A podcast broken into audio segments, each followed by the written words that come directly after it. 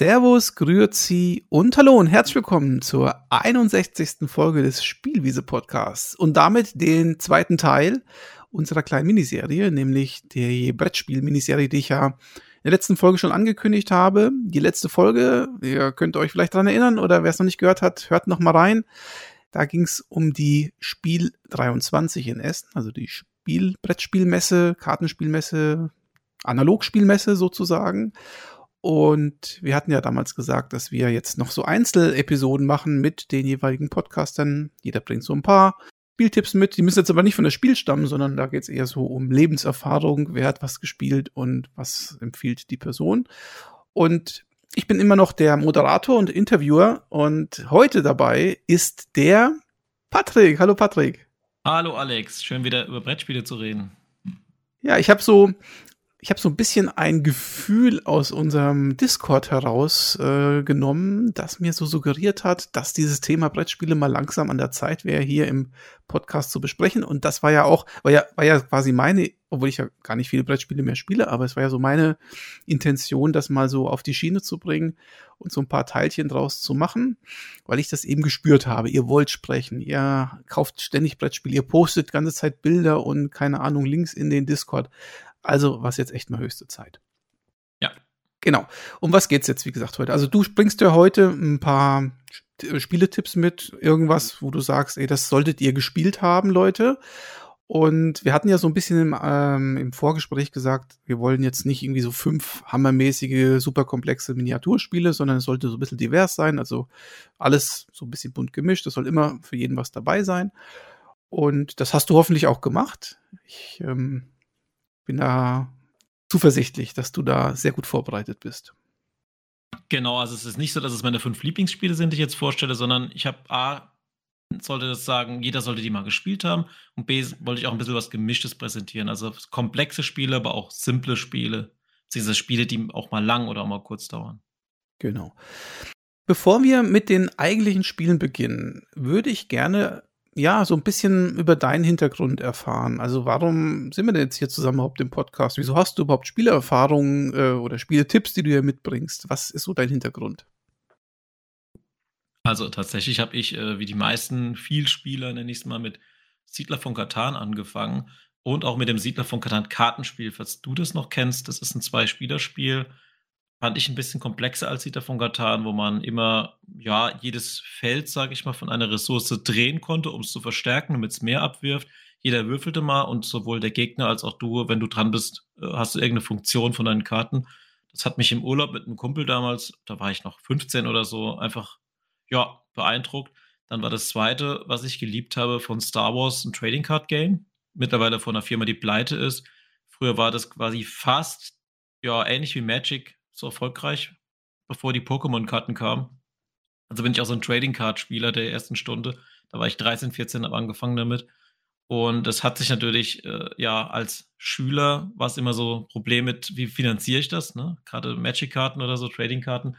Da hat man manche Brettspiele immer wieder gespielt. Sowas wie auf Achse, weiß ich noch, dann um Reifenbreite, Monopoly natürlich. Und irgendwann kam, kam ich halt ins Studentenalter, wo man sich mal ausgetauscht hatte mit anderen. Auch, ja, gab es auch Pen-Paper-Rollenspiele. Dann hat mich immer diese komplexen Brettspiele gut gefallen. Auch eher so komplett Konfliktspiele, sage ich mal, wie das Game of Thrones Spiel oder Diplomacy zum Beispiel. Risiko ist so ein Klassiker. Und ja, ich habe dann auch eine Runde gefunden, mit der Spaß gemacht hat und habe immer mehr diese strategischen, hochkomplizierten Spiele gespielt. Das kann ich gut nachvollziehen. Ehrlich gesagt, einen ähnlichen Werdegang habe ich ja auch gehabt. Also so ne, von klein auf komplex und so weiter, wobei ich wahrscheinlich nicht ganz so in die ganz komplexen Spiele eingestiegen bin, so wie du. Aber ich bin jetzt sehr gespannt, was du ja äh, mitgebracht hast, also ob da was Komplexes mit dabei ist. Aber ich habe gehört, dass du mit etwas anderem gerade kämpfst, das jetzt nicht unbedingt ein Spieletipp heute sein soll. Ja, was, was.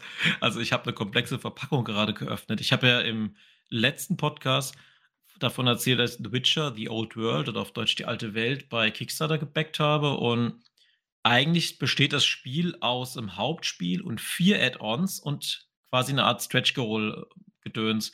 Und ich habe gedacht, dass ich die Version gebackt habe, die in Einzelboxen geliefert wird. Aber was dann vor, ich habe dir ein Foto in Discord geschickt, was vor ein paar Wochen ankam, das war wirklich eine Monsterbox.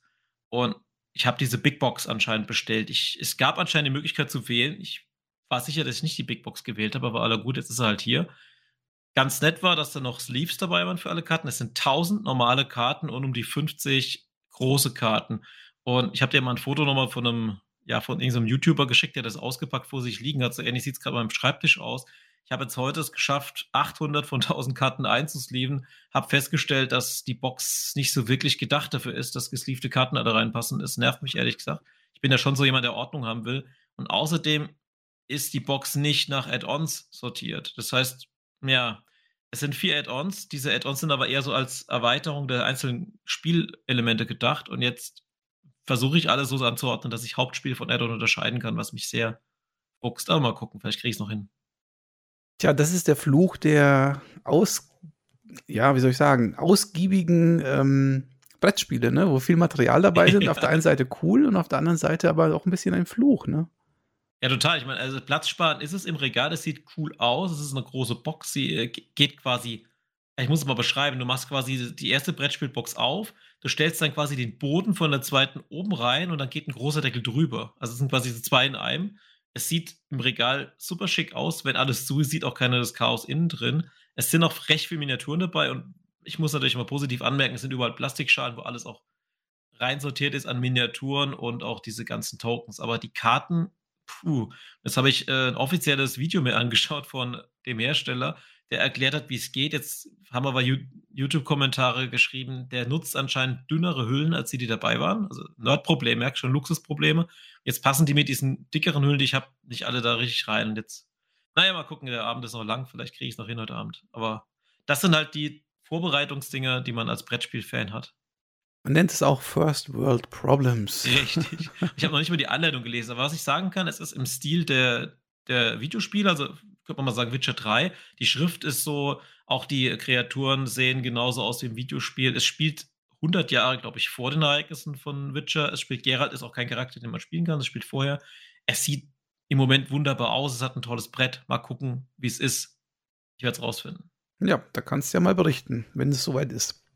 Ja, dann könnten wir doch jetzt eigentlich zu deinen Spieletipps vorgehen, oder? Oh ja, gerne. Wie gesagt, Witcher äh, muss noch gespielt werden, muss noch gelesen werden. Ich habe eine wunderbare Überleitung. Ein Spiel, das ich jedem empfehlen kann, ist ein Spiel aus einer Reihe von Spielen. Und zwar hat Fantasy Flight Games äh, die Call of Cthulhu-Rechte. Ich hoffe, ich spreche das Wort Cthulhu richtig aus. Ich habe da immer ein bisschen Angst vor den Hardcore-Fans. Klingt gut. äh, ja, wie sprichst du es denn aus? Auch Cthulhu. Cthulhu. Ich dachte immer, es ist dieses CH. Ja, ich glaube, die Lizenz ist auch sehr frei von Lovecraft. Da gibt es auch keine richtige Lizenz mehr. Und ja, eigentlich heißt der Überbegriff Arkham Horror. Arkham ist ja eine, äh, ja, eine fiktive Stadt, die äh, Lovecraft erfunden hat, in dem dieser ganze Horror und Schrecken spielt. Und jetzt muss ich doch noch ein bisschen ausholen. Es gibt das Spiel Arkham Horror war das erste. Davon gibt es mittlerweile die dritte Edition. Und Arkham Horror spielt aber nur in der Stadt Arkham. Und Eldritch Horror ist von den Regeln ein bisschen simpler, vor allem von den Kampfregeln. Und Eldritch Horror hat ein bisschen mehr mit Erkundung und ein bisschen weniger mit Kampf zu tun. Und spielt aber auf der kompletten Weltkarte in den 30er Jahren oder 20er Jahren. Und hat eine Menge Erweiterungen. Das Spiel ist aber fertig. Das heißt also, wenn man jetzt alle Erweiterungen kauft, hat man auch alles. Kann natürlich sein, dass man ein bisschen aufpassen muss, dass man auch alles noch kriegt. Aber es ist nicht so wie bei anderen Spielen, dass man da noch die, das 20. Add-on hat und so. Aber es gibt sehr viele Add-ons. Ich kann auch gerne mal einen Link schicken. Aber wie gesagt, Eldritch Horror ist aus meiner Sicht wirklich ein tolles Spiel. Du kannst es tatsächlich bis, bis zu acht spielen. Das heißt, acht Spieler können da ein Vergnügen haben. Wir haben es bisher maximal zu sechs gespielt. Und das Spiel ist ein kooperatives Spiel. Ich versuche mal jetzt ganz grob die Spielregeln zu umreißen. Ich versuche mich auch kurz zu fassen. Ich habe dir mal ein Bild geschickt, dass du mal siehst, wie das Brett aufgebaut ist. Im Prinzip ist es so, man sucht sich zunächst als Spieler einen großen Alten als Gegner aus. Man kennt es ja von Lovecraft, es gibt immer ein, ein großes Übel, was zu verhindern gibt. Und deswegen sucht man sich einen Gegner aus. Es gibt im Grundspiel vier Gegner. Und je nachdem, wie schwer dieser Gegner ist, äh, ist es auf, die, auf der Verderbensleiste, sage ich mal, die ist auf dem Brett markiert, ist es entweder 15 oder nur 9. Das heißt, du musst theoretisch in 15 Runden gewonnen haben oder nur in 9 Runden gewonnen haben. Ich habe hinter mir in meinem Spieleregal ein Spiel, das heißt dreh mich mal um. Willen des Wahnsinns. Mhm. Auch von Fantasy Flight Games. Auch ein Cthulhu-Spiel, glaube ich zumindest. Hat das was damit zu tun? Gehört das zusammen irgendwie oder ist das was ganz Autarkes? Nein, also es spielt in der gleichen Welt. Ich habe jetzt hier auch die Seite von Asmodee mal auf. Es gibt eigentlich gibt es hier sogar sechs verschiedene Arten von Franchises, was äh, alle natürlich alles Lovecraft-Universum. Du hast das Arkham Horror Kartenspiel, du hast das Arkham Horror Brettspiel, du hast Eldritch Horror, du hast Arkham Last Hour. Das ist irgend so ein ja, Standalone, was anscheinend nur recht, kurz geht. Da hast du The Elder Sign, das ältere Zeichen, und du hast Willen des Wahnsinns. Und die sind teilweise ganz anders aufgebaut. Willen des Wahnsinns geht es im Prinzip darum, dass ein Spieler den Meister übernimmt, ähnlich wie beim Pen and Paper, oder eine App das Ganze steuert. Und du musst quasi aus diesem Haus entkommen oder irgendein Mysterium mit dem Haus auf. Ich habe es auch noch nie gespielt. Ich habe das tatsächlich schon gespielt. Das habe ich mit dem iPad damals ähm, und mit meiner Freundin.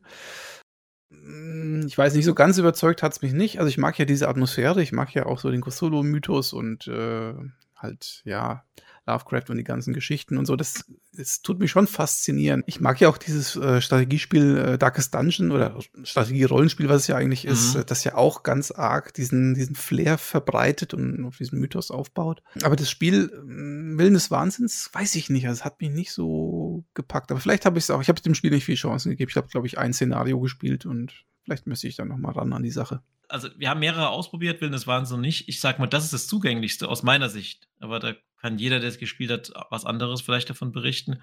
Äh, ich versuche gerade nochmal einzusteigen, wo ich vorhin war. Du suchst einen Gegner aus. Je nach Gegner wird es schwerer oder leichter. Und der Gegner hat ein, jo, eine große Karte, auf der quasi der Spielaufbau beschrieben ist. Und du musst dann quasi erstmal äh, alles richten. Du hast Mythoskarten. Du hast irgendwo einen Stapel, der besteht aus mehreren, ja, wie soll ich sagen, mehreren geheimnisvollen Orten und der oberste ist zum Beispiel Antarktis, zum Beispiel hier in Tunguska irgendwas und so weiter. Du hast außerdem Städtestapel, Ozeanstapel und Wildnisstapel und so weiter. Und dann hast du eben deine Charaktere. Und jetzt geht es darum, jeder sucht sich einen Charakter aus. Wir machen das immer so, jeder bekommt drei zufällige und darf sich da einen auswählen. Und du musst mit deinen Charakteren auf der Welt rumlaufen. Es wird jede Runde wird ein Portal geöffnet, das Reich des Wahnsinns, sage ich mal aus dem dann Kreaturen raussprießen. Und deine Aufgabe ist es, diesen großen Alten zu besiegen, indem du Mysterien löst, indem du quasi aufdeckst, um was geht's da. Die zweite Aufgabe ist es, die Monster zu besiegen und die Portale zu schließen. Und die dritte Aufgabe ist es, deinen Charakter so weit hoch zu leveln, dass du eventuell, falls du es nicht schaffst, den Boss zu besiegen, einer von Mysterien, ihn in einem Kampf zu besiegen. Jetzt ist es so, der erste große Boss ist Athertoth. Das ist einfach, ja, quasi der, der schlimmste von allen. Wenn der rumgedreht wird, Ende des Spiels, dann ist quasi die Hölle auf Erden. Bei allen anderen Gegnern hast du quasi, wenn du laut Zeitmalus es nicht schaffst, hast du noch die Möglichkeit, gegen sie zu kämpfen. Aber du schaffst es in der Regel nicht, wenn du nicht aufgelevelt bist. Und jetzt ist es natürlich so, was machst du? Ne? Du musst dich absprechen. Einmal musst du deinen Charakter leveln und du musst Fertigkeitsruhen bestehen. Und jetzt ist es so vom Fertigkeitssystem, du hast fünf Eigenschaften. Jede Eigenschaft hat eine Zahl und es ist so simpel gelöst. Sobald du deine Eigenschaft triggerst, würfelst du pro Zahl mit einem Würfel. Und bei einer 5 und 6 hast du einen Erfolg und bei einer 1 bis 4 hast du keinen Erfolg. Wenn du zum Beispiel eine Probe von 3 schaffen musst, musst du dreimal eine 5 oder 6 würfeln, damit du es schaffst. Ansonsten hast du es nicht geschafft. Hast du grob verstanden, wie es geht? Ich glaube schon, ja. Und du hast verschiedene Charaktere, die du am Anfang auswählen mhm. kannst. Ist das so? Also es ist quasi so ein bisschen Rollenspiel-Light, wenn man so Richtig. Möchte. Und du hast jetzt zum Beispiel einen Fischer. Also das Coole ist ja bei, bei Lovecraft, dass es immer sehr ja sehr normale Charaktere sind. Jetzt zum Beispiel jetzt ein Fischer, der hat ja Lebenskraft 9 und Willenskraft 4 als Beispiel, ne? Und das ist auch noch sowas, du hast quasi Hitpoints und Wahnsinnigkeitspunkte, so nenne ich es mal. Und wenn der jetzt Schaden kriegt, ist das nicht so schlimm, während jetzt zum Beispiel ein Forscher hat jetzt äh, ja, Lebenskraft 3 und Willenskraft 8, der hält dann mehr von diesen Wahnsinnspunkten aus. Wenn du jetzt von einem Monster angegriffen wirst oder von einem, zum Beispiel auch von einem, ja, von einem Mafiosi oder so, kriegst du Lebenspunkte abgezogen. Wenn du aber jetzt dem Wahnsinn verfällst, bekommst du diese Gehirnpunkte, nenne ich jetzt mal, abgezogen. Und sobald eins von beiden auf Null ist, ist der Charakter tot. Aber das Spiel ist nicht vorbei für dich, sondern du kannst einfach in der nächsten Runde einen neuen Charakter generieren. Und da, wo der alte Charakter entweder tot oder wahnsinnig wurde, den legst du einfach aufs Spielbrett. Wenn du den einsammelst, bekommst du sogar einen Bonus. Und du bekommst auch alle seine Sachen, die er hat. Das heißt, es gibt auch Items quasi in dem Spiel. Genau, es gibt Items. Das geht auch noch weiter. Es ist ein sehr komplexes Spiel. Ich will jetzt auch nicht alle Sachen erklären es ist so, es gibt eine, eine Art Reserve, heißt, das ist ein Stapel mit, ja, ich würde sagen, mit äh, Gehilfen und mit Items. Die kannst du in jeder Stadt besorgen. Da musst du auch wieder würfeln. Je nachdem, wie viel du schaffst, kannst du dir ein Item holen, was so und so viel kostet. Es gibt Charaktere, zum Beispiel, es gibt einen Politiker, der kann die Items billiger bekommen als andere. Der hat auch eine Möglichkeit, wenn er in der Stadt ist, kann er einem Charakter seiner Wahl einfach per Post schicken. Das heißt, wenn du jetzt mit einem zweiten Charakter in Afrika stehst und er steht in Amerika, kann er mit einer Aktion die, das Item schicken, zum Beispiel Stange Dynamit oder so, ja. Und dann hat er mal bessere Chancen zu kämpfen. Es ist jetzt aber auch so, wenn ein Gegner auf dem Feld ist, dann kann ein Charakter, der auf einem Feld ist, als Aktion nur kämpfen oder weglaufen, während alle anderen Aktionen gesperrt sind. Ansonsten hast du mehrere Möglichkeiten auf dem Feld. Du kannst forschen, du kannst deinen Charakter verbessern, du kannst nach einem Mysterium suchen und so weiter. Das bringt mich jetzt zur nächsten Phase. Immer wenn du auf einem Feld bist, hast du eine Begegnung. Dann musst du quasi immer, und das kommt der Moment, wo eventuell nicht jeder Bock drauf hat. Du drehst die Karte rum und ein anderer Spieler liest sie dir vor. Und dann ist immer die Hälfte so ein Flavortext. Zum Beispiel, du gehst in eine dunkle Gasse, vor dir steht ein Mann mit einer Kapuze, er spricht dich an. Und dann musst du eine Probe schaffen in der Regel. Wenn du sie dann schaffst, gibt dir der Mann irgendein Item. Wenn du sie nicht schaffst, kriegst du Schaden ja, oder so. Das heißt, du musst quasi jede Runde mit jedem Charakter eine Probe bestehen. Und die Proben werden schwer, wenn du zum Beispiel ein Portal schließen willst. Wenn du jetzt aber Mitspieler hast, die keinen Bock haben, diesen Text sich anzuhören oder die nicht in diese Atmosphäre eintauchen wollen, für die ist es nichts. Mit wie vielen Spielern spielt man das denn, wie soll ich sagen, optimalerweise? Optimalerweise zu viert. Zu acht habe ich es nie gespielt, zu sechs ist es auch gut. Also es äh, skaliert ja. Das heißt, es gibt ganz viele Elemente. Zum Beispiel, der Gegner hat die Hälfte der Hitpoints aller Spieler. Und zum Beispiel, wenn jetzt sechs Spieler mitspielen, hat er drei Hitpoints. Wenn zwei Spieler mitspielen, hat er nur ein Hitpoint und so weiter. Äh, es gibt verschiedene Elemente, die skalieren. Oder aber Hinweise, es werden mehr Hinweise verteilt, wenn mehr Spieler mitspielen. Du kannst ja auch mit Figuren viel mehr abdecken, je mehr Figuren du hast. Du kannst natürlich auch sagen, wir spielen zu zweit, jeder steuert zwei Charaktere, aber das Spiel ist durchaus ausgelegt. Ich würde sagen, vier macht Sinn bei dem Spiel. Aber zu acht geht's auch. Hm. Also ich sag mal so, ähm, ich habe sowas ähnliches schon mal gespielt. Das hat mit Lovecraft jetzt nichts zu tun gehabt, aber das war auch so eine Weltkarte mit Charakteren und skalierenden, mit skalierenden Gegnern. Das Ding hieß World of Warcraft oder das, War, nee, das World of Warcraft äh, Brettspiel. Ah, okay. Ja, das war aber nicht gut. Ich hoffe, dass das Spiel hier besser ist, das Eldritch Horror, weil World of Warcraft kann ich nicht empfehlen an der Stelle. Also wir haben das, wir spielen es jetzt seit Jahren immer mal wieder, uns macht es Spaß. Es sind wie gesagt, es skalieren nicht alle Gegner. Es gibt Gegner, die skalieren. Die Anzahl der Hinweise skaliert es wird natürlich auch schwerer. Ne? Es gibt Dinge, die werden schwerer, zum Beispiel zeitlich. Keine Ahnung, du verlierst vier Runden an den Gegner, wenn du das machst, und nur zwei, wenn du halt zu zweit bist. Äh, ja, die, da kann man sich bestimmt drüber streiten, ob die Elemente leichter oder schwerer sind, je mehr Spieler mitspielen. Ein optimales Spielerzahl kann ich dir deswegen nicht sagen, weil ich habe es meistens zu viert, einmal zu sechs gespielt was der Nachteil zu sechs ist, da kriegt jetzt jeder eine Karte vorgelesen, du weißt, wie es ist, und dann irgendjemand hat keine Lust, jemand hat auf dem Handy rum. Die Downtime kann in der Runde recht lang sein, wenn du nicht dran bist. Und je mehr Spieler da sitzen, desto länger dauert es halt. Und es mhm. ist ein mhm. kooperatives Spiel, man muss miteinander reden, man muss auch sagen, pass mal auf, bleib du da in der Stadt, schick mir Gegenstände, geh du dahin oder der Stärkste geht in die Antarktis. Der äh, beste, der Wissenschaftler forscht die ganze Zeit, du musst dich halt absprechen. Und daran scheitert es natürlich bei manchen Gruppen. Es ist halt kooperativ, es ist kein kompetitives Spiel und der Frustfaktor ist durchaus hoch, wenn man es nicht schafft. Aber wir haben jetzt im Grundspiel bis auf Cthulhu selbst haben wir alle Gegner gesiegt und dann hast du auch mittlerweile drei große Add-ons und vier kleine. Die großen Add-ons haben sogar in der Regel einen neuen Spielplan dabei. Das heißt zum Beispiel, eins spielt in Ägypten, eins spielt in, im Himalaya, eins spielt in den Dreamlands und die kleinen Add-ons finde ich auch ganz cool. Zum Beispiel gibt es ein kleines Add-on, was jedem Charakter eine persönliche Quest gibt. So ein bisschen wie bei Risiko als, als Aufgabe, nur eben nicht gegen die anderen. Zum Beispiel, du hast jetzt eine Quest, geh in die Antarktis, mach das und das. Ja, das darfst du anderen aber nicht zeigen. Und wenn du das schaffst, bekommst du eine persönliche Waffe oder einen Begleiter oder sonst was. Also du bekommst einen großen Vorteil. Dann gibt es die Add-ons, die auch neue Aktionen einführen. Ne? Zum Beispiel Fokussieren-Aktionen. Du kannst dich vorher konzentrieren und kriegst einen Punkt mehr. Oder du kannst bestimmte Zaubersprüche lernen. Es gibt nämlich auch Zauber zum Beispiel. Ne? Mhm. Und du kannst aber auch, und das ist cool, es gibt Flüche in dem Spiel, es gibt auch Segen, aber du kannst auch einen Pakt mit irgendwelchen Teufeln eingehen. Da kriegst du eine ganz große Zauberkraft, aber du kannst halt, wenn du eine schlecht würfelst, musst du zum Beispiel entweder stirbt dein Charakter oder du musst was ganz Schlimmes machen. Also so, so Elemente gibt es auch. Ich finde, das ist ein sehr umfangreiches Spiel, macht unheimlich viel Spaß und ist von diesen Arkham-Spielen so das zugänglichste, was ich kenne. Und wie lange spielst du denn jetzt, sagen wir mal, so mit vier Spielern beispielsweise an dem Ding? Also drei, vier Stunden kannst du einplanen. Es kann natürlich sein, es ist immer so eine Sache bei Vielspielerspielen. Wenn du das Spiel gut genug kennst, dann gehen die Elemente recht schnell.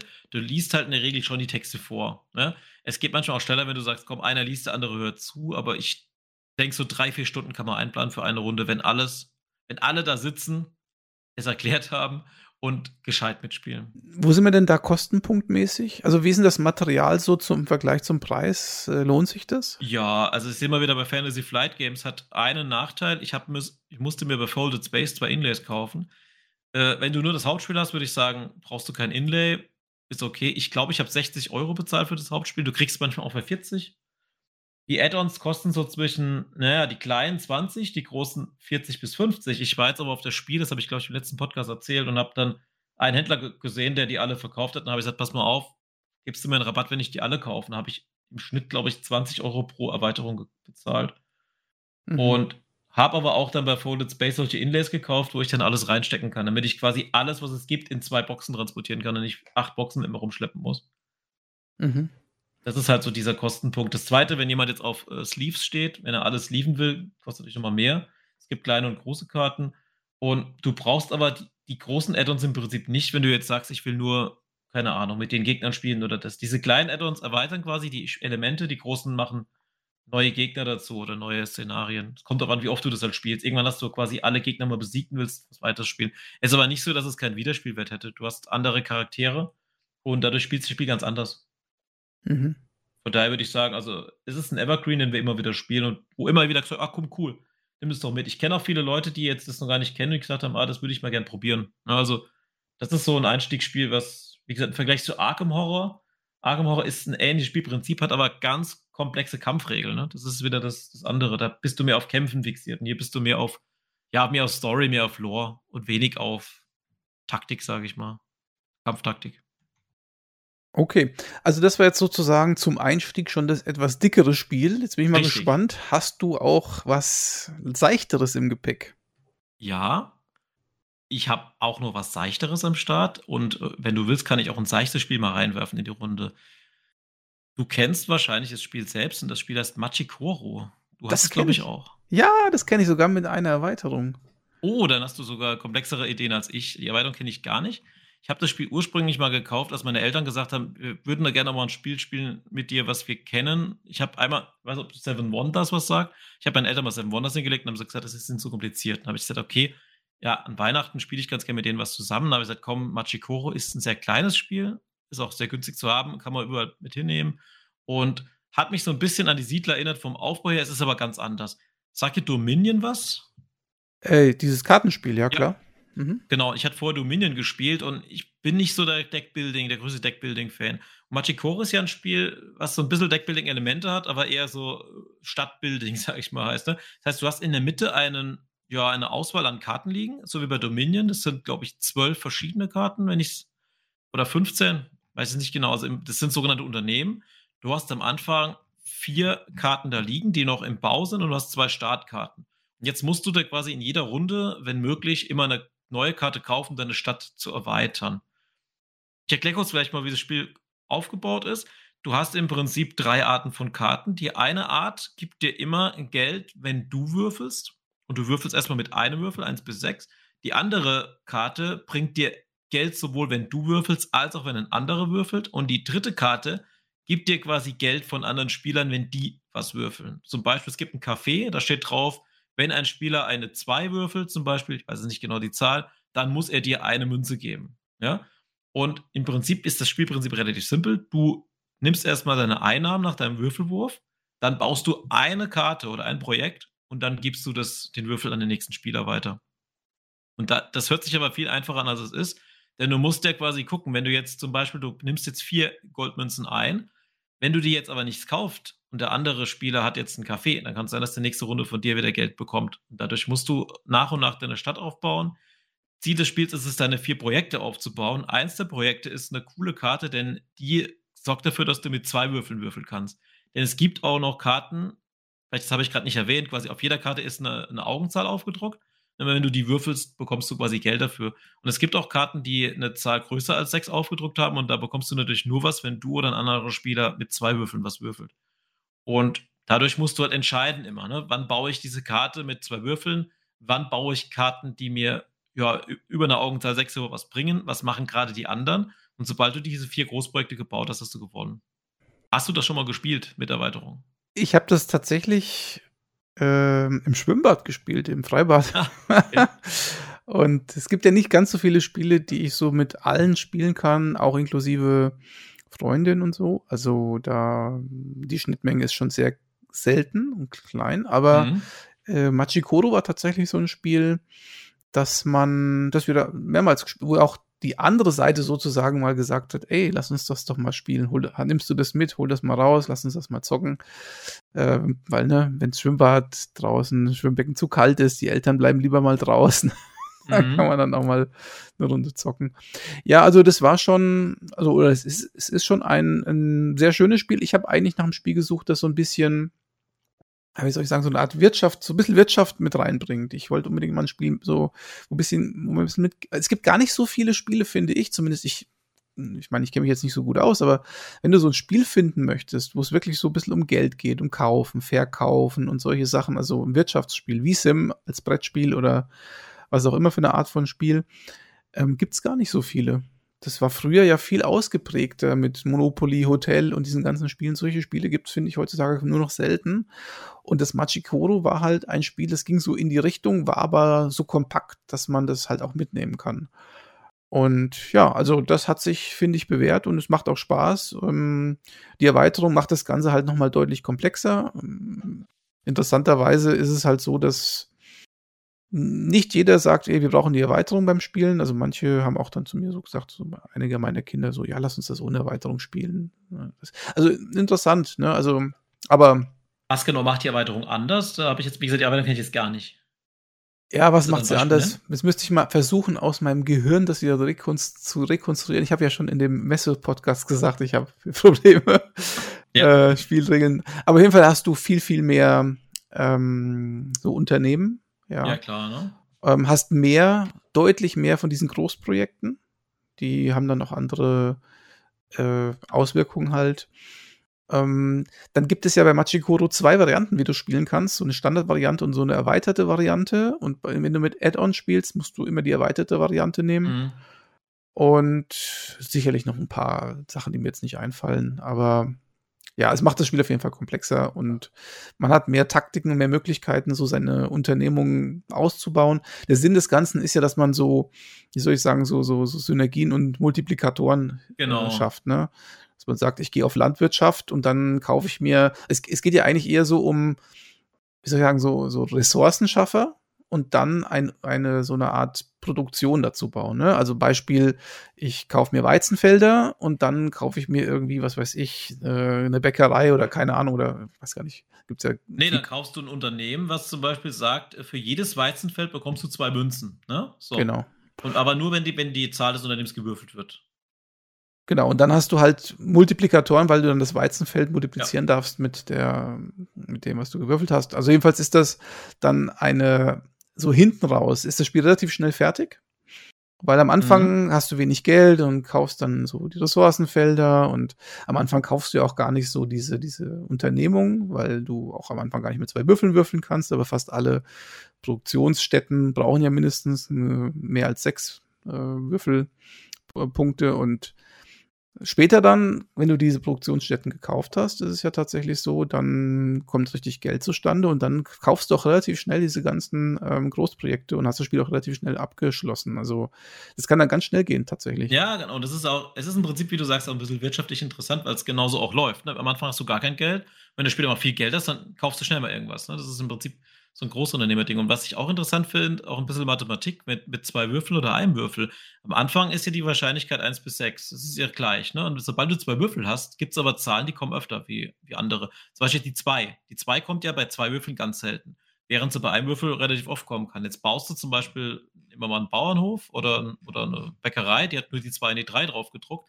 Solange die Leute nur einen Würfel benutzen, kommt recht oft ein 2 und 3. Sobald die aber mit zwei Würfeln würfeln, hast du Pech gehabt dann lohnt sich die Bäckerei nicht mehr. Auch das ist so ein bisschen wirtschaftlich in der Story drin, dass also sagt, die Bäckerei später nicht mehr relevant, wenn Leute viel Geld haben, ja. Und was halt interessant ist, es gibt halt Unternehmungen oder Ressourcenfelder, die funktionieren auch dann für dich, wenn du das Feld, also wenn du gar nicht die Würfel gewürfelt hast. Ne? Mhm, genau. Das, das ist das Spannende. Also es gibt welche, die sind vielleicht ein bisschen effektiver. Also wenn du selber würfelst, kriegst du mehr Kohle dafür als bei anderen. Aber dafür haben die anderen halt den Vorteil, ist es egal, wer es würfelt. Du kriegst immer was, du bist immer Sieger sozusagen. Das Waldfeld zum Beispiel kostet fünf. ähm, glaube ich, fünf ähm, Münzen, ja, aber wenn einer eine, ich weiß gar nicht, was das Waldfeld hat. Oder muss man eine fünf würfeln? Ich bin mir jetzt nicht ganz sicher. Nee, jedenfalls, wenn, wenn der andere dann eben diese fünf würfelt, kriegst du halt auch. Ähm, es liegt hier, es kostet tatsächlich nur drei und bei einer fünf bekommst du drei Münzen. Ne, aber nur bei einer 5. So. Und nur wenn, wenn, genau, wenn jeder die würfelt. Das ist ja. genau der, der Krux. Genau. Andere, da kriegst du mehr, aber nur wenn du es würfelst. So, und dann gibt es aber noch, glaube ich, obendrauf eine Verarbeitungsstätte Sägewerk oder ich weiß nicht genau, mhm. die dann sozusagen das Ganze dann multipliziert. Und das ist so eine, eine Schiene. Ähm, aber wenn du zum Beispiel auf Wald gehst, die sind relativ teuer, teuer die Wälder. Ne? Am Anfang drei Dinge investieren ist schon äh, mhm. nichts. Und dann gibt es ja noch diese Bergwerke, die setzen ja auf die gleiche den gleichen Unternehmensstrang sozusagen. Ne? Also dieses Bergwerksymbol hast du da irgendwie auf den Karten. Genau, jede Karte hat noch ein Typsymbol quasi. Genau, der Typ. Und wenn du jetzt da so in die Richtung gehst, ist es richtig teuer. Aber wenn du dabei bleibst, dann kannst du hinten raus richtig Kohle machen. Also ein schönes äh, Strategiespiel, aber auch nicht so schwer zu erlernen. Kapiert man ja. eigentlich relativ schnell. Und es, ist. Ja, und es ist, ähm, wie soll ich sagen, halt portabel, ne? Das ist eine feine Sache. Mhm. Material ist okay. Ich weiß nicht, ob du es mitbekommen hast. Es gibt ja noch ein Machikoro, äh, das Fußball. ist aber Fußball, das habe ich gar nicht mitbekommen. Es gibt irgendwas mit Verlagswesen oder so, meine ich.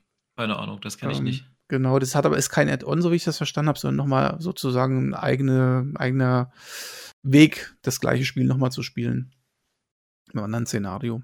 Ich würde auch einen Spieler damit nennen, was wir jetzt nicht gesagt haben, was was durchaus Freundschaften vernichten kann.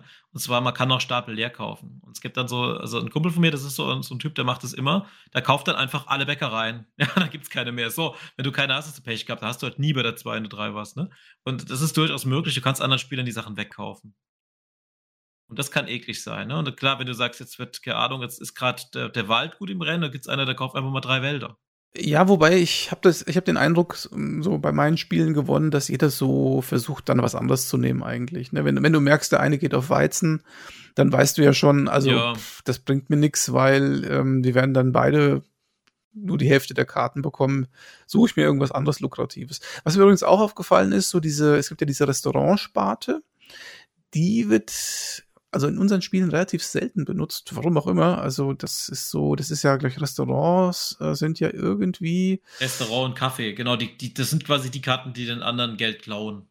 Ja, irgend sowas, ne? Also das, ich weiß es, ich krieg's leider nicht mehr ganz zusammen, aber es ist schon auf jeden Fall ein ganz schönes Spiel. Ich, also sehr gute Empfehlung, Patrick, tatsächlich. Ja, genau. Das ist auch was, es ist sehr, sehr günstig, jeder kann spielen, es ist schnell zu erlernen und man hat, vor allem eine Runde dauert maximal eine halbe Stunde, denke ich mal, außer man verausgabt sich jetzt noch oder man spielt diese Variante, wo du gesagt hast, aber ich denke, manchmal geht es noch eine Viertelstunde vorbei. Ja, Viertelstunde wird schon knapp. Ja. Viertelstunde wird schon knapp. Es kommt auf die Spiele an, auf jeden Fall. Und vor allem ist, die Downtime ist gering. Jemand ist dran und zack, ne? Und, und dann geht's weiter. Du darfst ja nur, du darfst nur eine Karte kaufen. Außer es gibt eine Karte, wenn du ein paar Schrift bist du nochmal dran, ne? Aber ansonsten, du darfst immer nur eine kaufen und, dann, und, du guckst ja auch immer, was die anderen würfeln, weil du ja eventuell auch Geld kriegst. Dadurch bist du ja auch gefragt in der, in der Runde, der du nicht dran bist. Das finde ich auch mal ganz schön. Das stimmt, ja. Gut, jetzt haben wir länger über das kurze Spiel geredet als über das lange. Aber ist klar, ne, das eine ist ausführlich, das andere kennst du auch. Ja, ich hoffe, es ist okay, wenn ich noch ein bisschen was einbringe, wenn ich irgendwas Auf, auf jeden Fall, es soll ja auch ein Dialog werden. Ich finde es immer schlimm, wenn man, geht mir auch so, wenn ich andere Podcasts, wenn einer einfach einen Monolog hält, das ist das Schlimmste eigentlich. Deswegen freue ich mich über Spiele. Ich glaube, ich habe noch ein Spiel, das ist ein bisschen komplexer, das hast du aber auch, und das ist Battlestar Galactica. Das habe ich auch, aber das habe ich tatsächlich noch nie gespielt. Oh, okay. Jetzt muss ich an der Stelle sagen, ich versuche nicht die Serie zu spoilern. Es geht um die, die neue Verfilmung von Battlestar Galactica. Es gab ja noch eine Oldschool-Serie. Aber kleiner Tipp, wenn jemand dieses Spiel spielen will, hat die Serie noch nicht gesehen und will sie noch sehen. Die Bilder auf den Karten verraten, wer Zylon ist und wer nicht. Nur so viel mal gesagt. Die meisten Zylonen aus dem Brettspiel werden schon in der ersten Staffel enttarnt in der Serie. Aber da kommen wir vielleicht zum Grundprinzip des Spiels. Äh, in der Neuverfilmung, die alte Serie habe ich nie gesehen von Battlestar Galactica, ist es so, dass das äh, Raumschiff, die Galaktika, hat Menschen an Bord und die suchen quasi eine neue, neue Erde, beziehungsweise ein System, das erdähnlich ist, um zu überleben. Sie werden von Zylonen angegriffen, wurden verjagt und es gibt Zylonen, die sehen roboterartig aus, wie Cy Cyborgs, sage ich mal. Es gibt aber auch Zylonen, die sehen so aus wie Menschen. Und es gibt Zylonen, die wissen nicht, dass sie Menschen sind, sozusagen Schläfer. Auf diesem Prinzip basiert das Spiel. Also auch wieder, wir sind jetzt zwar in einem kooperativen Spiel, ähnlich wie Eldritch Horror, aber wir haben immer einen Verräter an Bord. Und das geht so, angenommen, du spielst zu viert, dann werden vier Karten gemischt, davon ist eine ein Zylon und die anderen drei, auf denen steht drauf, du bist kein Zylon. Dann verteilst du diese Karten an die, an die Spieler und jeder muss die Karte lesen und dann weiß man schon von vornherein, einer von uns vier ist gegen uns, ist der Gegner. Und der, der Gag ist jetzt, nach der Hälfte des Spiels zieht jeder nochmal eine Karte und da ist nochmal mindestens ein Zylon dabei. Dann kann es passieren, dass der Zylon auch nochmal die Zylonenkarte bekommt und du bist quasi nur ein Zylon im Spiel. Es kann aber auch passieren, dass ein anderer Spieler, der die ganze Zeit ein Mensch war, auch ein Zylon ist. Und somit hast du zwei gegen zwei. Mhm. Auch hier, du kannst es bis zu sechs Leuten spielen. Hast du dir schon mal die Regeln durchgelesen von dem Spiel? Nee, das äh, habe ich nicht. Das Einzige, was ich gemacht habe, ist das Spiel halt auspacken, so alles rausholen, so ein bisschen sortieren und so. Aber nee, ich, nee, ich habe noch gar nichts gemacht damit. Ich habe das, glaube ich, schon seit zehn Jahren, das Spiel. Okay, dann versuche ich es mal, mal runterzubrechen, so gut es geht, weil an sich ist es jetzt nicht, nicht ein reines Verräterspiel. Wir hatten es ja schon mal mit Werwolf im letzten Podcast. Mhm. Es ist nicht der Hauptaspekt des Spiels rauszufinden, wer ist der Zylon, sondern du musst durchaus ja auch Sachen machen. Und der Zylon ist ja durchaus auch manchmal interessiert, dass die Sachen klappen um das Ganze jetzt noch verwirrender zu machen, es gibt von Anfang an, ähnlich wie in der Serie, Rollen. Das heißt, du, du suchst dir, also du weißt von vornherein schon, ich bin Zylon oder nicht, und danach suchst du dir, oder es ist auch umgekehrt, sorry, es ist umgekehrt. Zunächst suchst du dir quasi einen Charakter aus, du bekommst auch wieder ein paar zur Auswahl. Es gibt Piloten, es gibt Generäle, es gibt Politiker, es gibt Techniker. Da sollte man sich absprechen, dass es eine ausgewogene Mischung ist. Zum Beispiel einer ist der, ähm, ich kenne die Namen jetzt leider nicht, aber zum Beispiel die Starbuck ist eine Pilotin, äh, Adama ist zum Beispiel jetzt der Admiral an Bord, dann gibt es die Präsidentin, es gibt den ähm, Gaius Balta, den Charakter, und dann gibt es zum Beispiel jetzt noch den, äh, diesen Techniker, diesen Chief. Weißt du nicht mal, der Maschinenraum immer ja, ist? Den, ja, weiß ich. Genau, mhm. zum Beispiel. Es gibt, es gibt, glaube zehn verschiedene Charaktere. Es müssen quasi, du musst quasi dich für einen entscheiden. Du solltest da, jeder hat Vor- und Nachteile im Rollenspiel. Und es gibt in diesem Spiel Fertigkeitschecks und es gibt auf der Galaktika verschiedene Felder, wo du verschiedene Dinge machen kannst.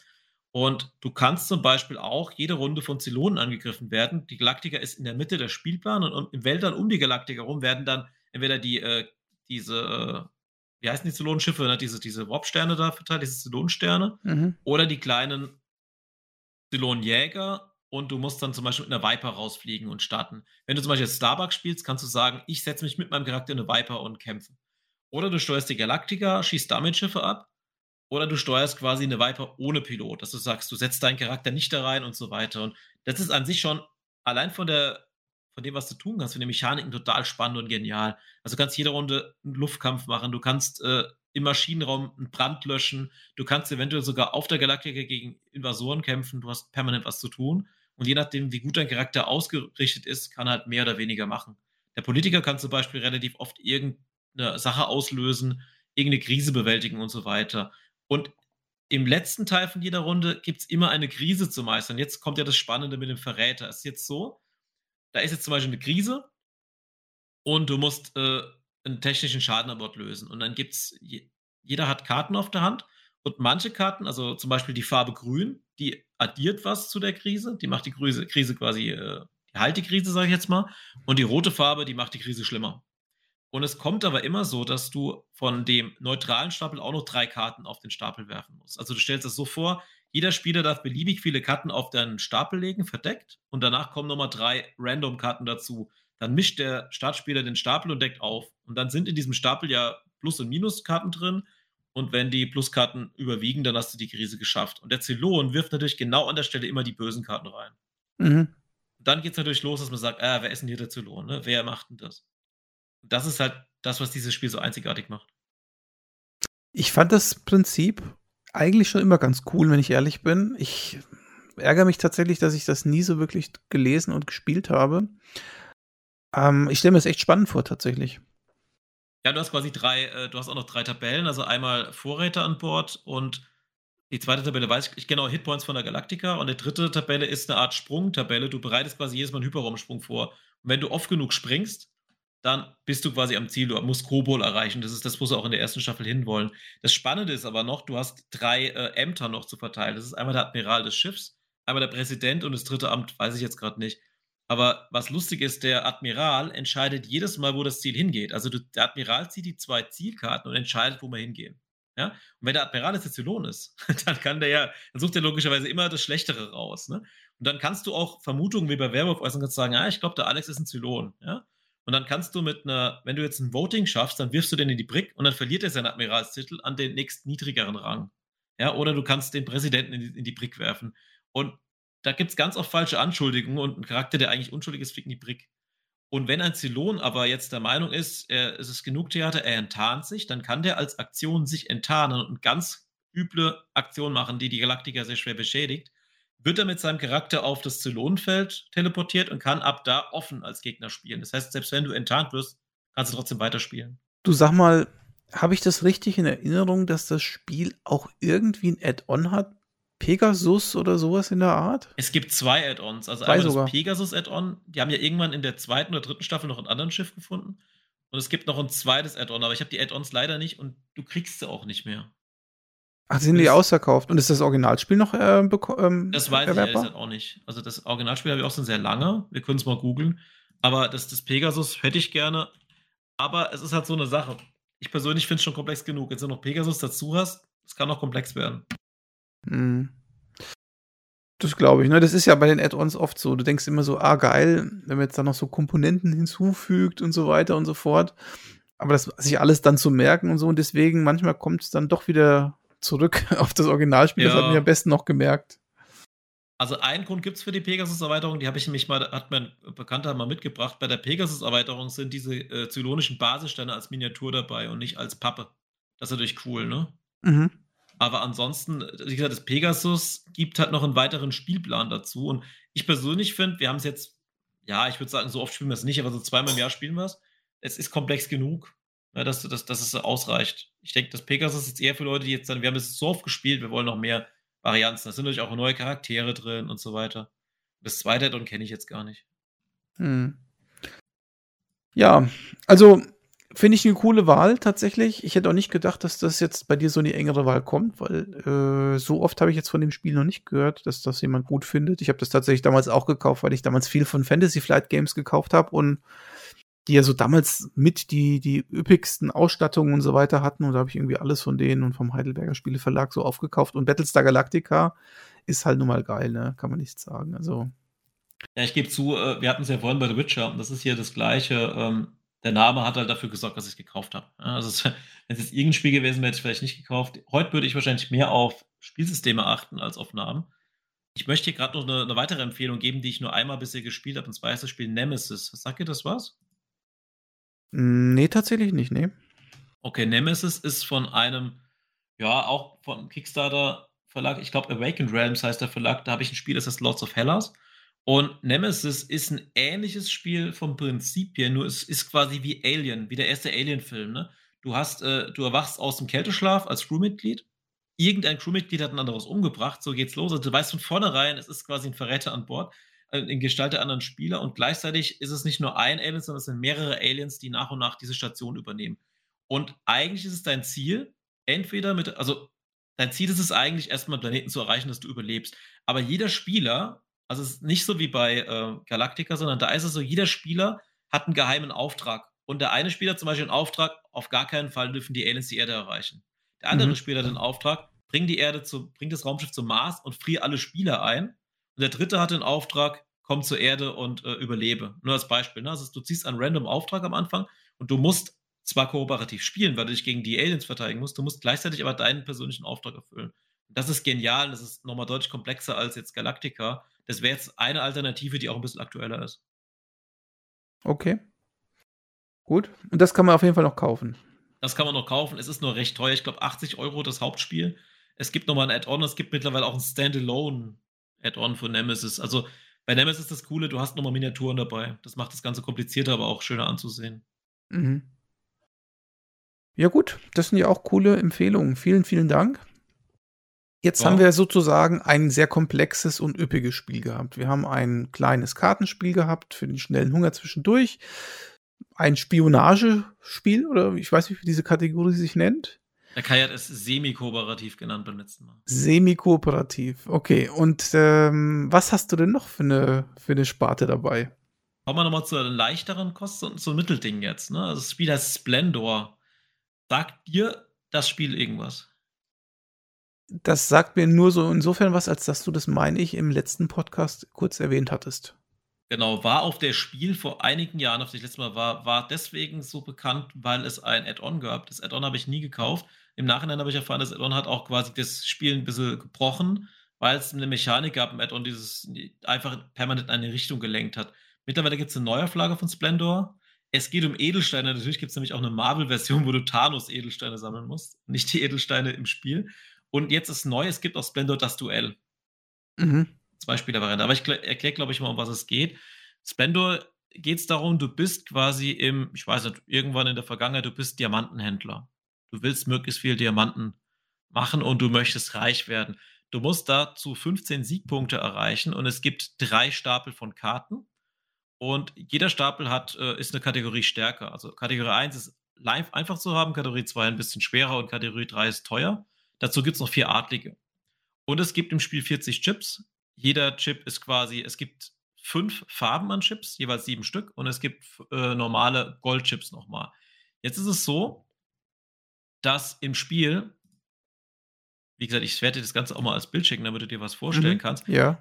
äh, dass du quasi im Spiel immer jede Runde sagen kannst, du nimmst entweder drei verschiedene Edelsteine oder du nimmst zwei Edelsteine von einer Sorte. Ich hoffe, dass ich das jetzt richtig erklärt habe, also die Details weiß ich nicht auswendig. Du darfst aber nicht Genau, also wieder drei verschiedene oder zwei von einer Farbe. Du darfst aber nicht von einem Stapel nehmen, wo nur noch wenige vorhanden sind. Und die Chips sind die einzige Währung in dem ganzen Spiel. Das heißt, wenn ein Spieler jetzt die grünen Chips leer gekauft hat, kannst du keine grünen Chips hier nehmen. Die Karten, die in der Mitte liegen, die haben Kosten stehen. Zum Beispiel kostet jetzt eine weiße Mine, kostet ein blaues, ein rotes, ein grünes und ein schwarzes. Das heißt, wenn du vier Edelsteine gesammelt hast, gibst du die aus und kaufst die weiße Mine. Wenn du eine weiße Mine hast, dann ist dieser, ist hier ein aufgedruckter Diamant, zum Beispiel ein weißer Edelstein. Und die aufgedruckten Dinger, die reduzieren quasi die Kosten aller Karten um die aufgedruckten Kosten. Das heißt, du kaufst dir mit den Chips eine Mine. Diese Mine, ja, macht dir einen Rabatt auf alles andere. Und dein Ziel ist es jetzt, so schnell wie möglich Siegpunkte zu sammeln.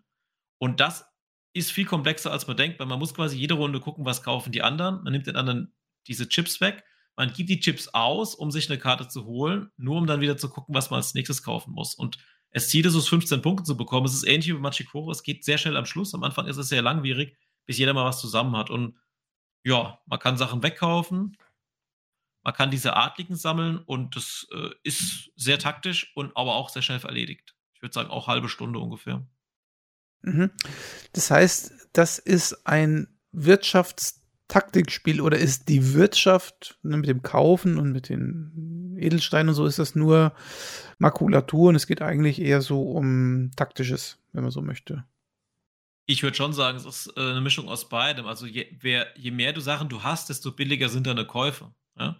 Und je weniger du hast, desto länger musst du rummachen. Das heißt, du kannst äh, ewig ansparen. Es gibt Leute, zum Beispiel mein Vater ist so ein Kandidat, mit dem habe ich jetzt schon gespielt. Mein Vater, der sammelt zum Beispiel die weißen Edelsteine und gibt sie einfach nie aus. Weil er sagt, ja gut, da haben die anderen nie einen. Ne? Weil es gibt ja quasi nur einen begrenzten Markt.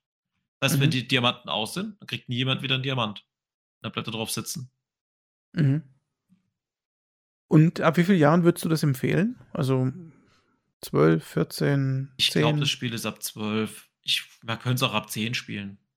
Mhm. Ich glaub, weil ich finde, bei dem Spiel lernt man eigentlich recht viel, weil du hast äh, nicht wie bei Monopoly unendlich Geld, sondern du musst mit diesen, ja, paar Chips wirtschaften. Je nachdem, wie viele Spieler mitspielen, nimmst du übrigens auch Chips raus. Ja, dass du zum Beispiel sagst, äh, zu dritt äh, sind nur zwei, sind jeweils nur fünf, ne, zwei weniger. Du kannst übrigens, was ich jetzt vergessen habe, du hast auch noch Joker-Chips, diese goldenen. Die kannst du quasi nehmen, um was zu reservieren, aber das ist jetzt eine zu komplexe Regel für das, für das Gespräch hier. Äh, ich würde sagen, ab 10 kannst du das Spiel spielen. Okay. Ja, cool. Also solche Spiele suche ich ja tatsächlich, ähm, die so eine gute Mischung sind aus nicht so anspruchslos, aber noch beherrschbar für jüngere Spieler, sage ich jetzt mal, nicht ganz junge, aber so Leute, die so ins jugendliche Alter gehen. Ich glaube, dafür ist es schon geeignet wahrscheinlich, ne? Ja, total. Wie gesagt, es ist wunderbar schnell aufgebaut, ähnlich wie ähm, Machikoro. Klar, diese, diese Chips von den Edelsteinen, die sehen auch schön aus. Die sind auch so griffig irgendwie, ne? die sind auch äh, so mit so Plastik aufdrucken, das ist kein Papier aufgedruckt. Also irgendwie, da, da macht es auch Spaß, ein bisschen wie Pokerchips. Ne? Es macht auch Spaß, mit denen so ein bisschen rumzuspielen am Platz, wo man gerade nichts zu tun hat. Und durch diese Mechaniken, dass du quasi immer, je mehr du hast, desto günstiger sind die Sachen, die machen das Spiel auch für Leute spaßig, die nicht so viel planen können. Ne? Die kaufen dann halt, keine Ahnung, drei weiße, drei blaue und so weiter. Während Taktiker, mein Vater ist ein guter Schachspieler, der hat immer geguckt, der hat innerhalb von ein paar Runden schon diese teuren da oben gehabt. Er hat es irgendwie okay. hingekriegt.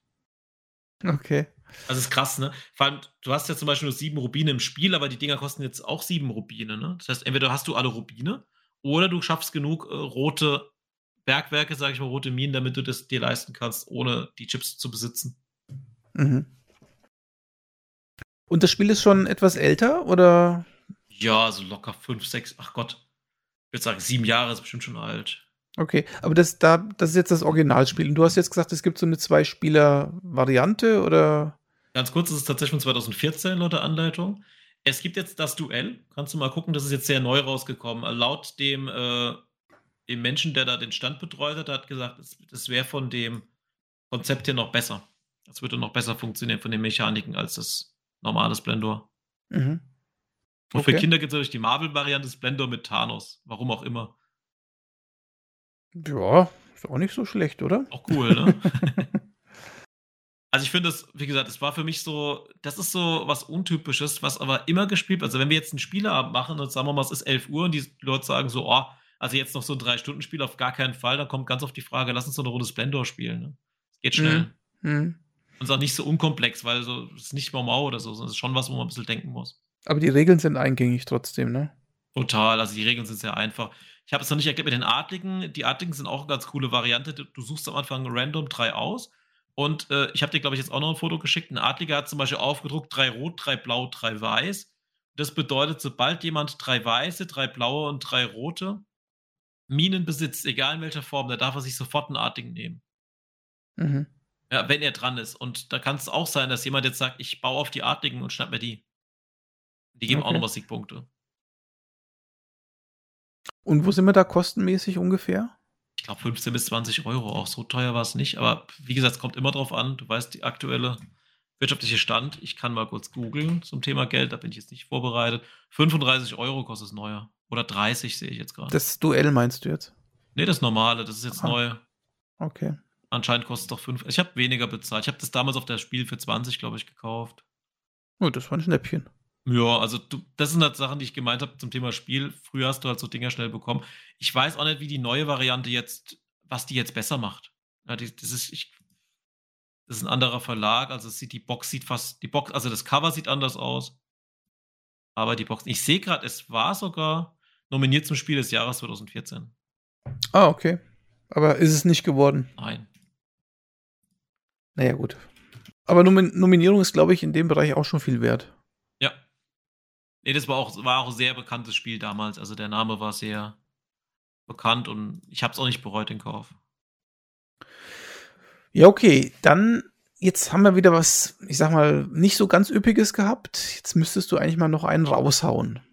Hau ich mal schöne. noch einen raus. Ja. Oh ja, ich schicke dir einen Kickstarter-Link. Ich weiß nicht, ob das jetzt, was ich jetzt erzähle, ist nicht das komplexeste Spiel, was wir haben komplexeste war wahrscheinlich El Tutora. Ich habe noch viel komplexere Spiele hier am Start, aber das sind alles Spiele, die ich jetzt nicht jedem empfehlen kann. Ich bin ja ein großer Superhelden-Fan, das weißt du ja, ne? Marvel und so weiter. Und ich habe einmal, vielleicht die Story, wie ich zu dem Spiel gekommen bin, die ist sehr witzig. Ich habe das Game of Thrones Brettspiel gespielt und bei dem Game of Thrones Brettspiel kann es passieren, dass du einfach rausfliegst. Und diese legendäre Game of Thrones Runde ist so gelaufen. Ich bin in der allerersten Runde, hat mich jemand einfach besiegt. ich bin nach einer ersten? Runde rausgeflogen. Wie geht das denn? Weil er sich mit einem verbündet hatte. Das geht bei Game of Thrones. Ich war so sauer, dass ich gesagt habe, okay, wisst ihr was, Leute, ich fahre jetzt in den Mediamarkt, ich habe keinen Bock mehr. Ich komme in drei Stunden wieder, wenn ihr fertig seid. Dann ist aber tatsächlich zwei Runden später ein anderer auch rausgeflogen. Der ist dann mitgefahren. Gesagt, abgefahren, ne? Ja, ja. Also es macht es möglich, dieses Spiel kann auch Freundschaften zerstören. Ich kann es gerne mal vielleicht im Nanocast vorstellen. Es spiegelt das von der Serie sehr wider, aber ich komme jetzt zum Thema und zwar hat der, der Kollege gesagt, pass mal auf, lass uns so eine Runde Sentinels of the Multiverse spielen ein äh, Superhelden-Kartenspiel. Da dachte ich mir, was ist denn das für ein Käse, ja? Nie gehört. Es gibt mittlerweile auch eine Steam-Variante, falls du das mal gesehen hast. Nee, nee, tatsächlich nicht. Noch nie gesehen.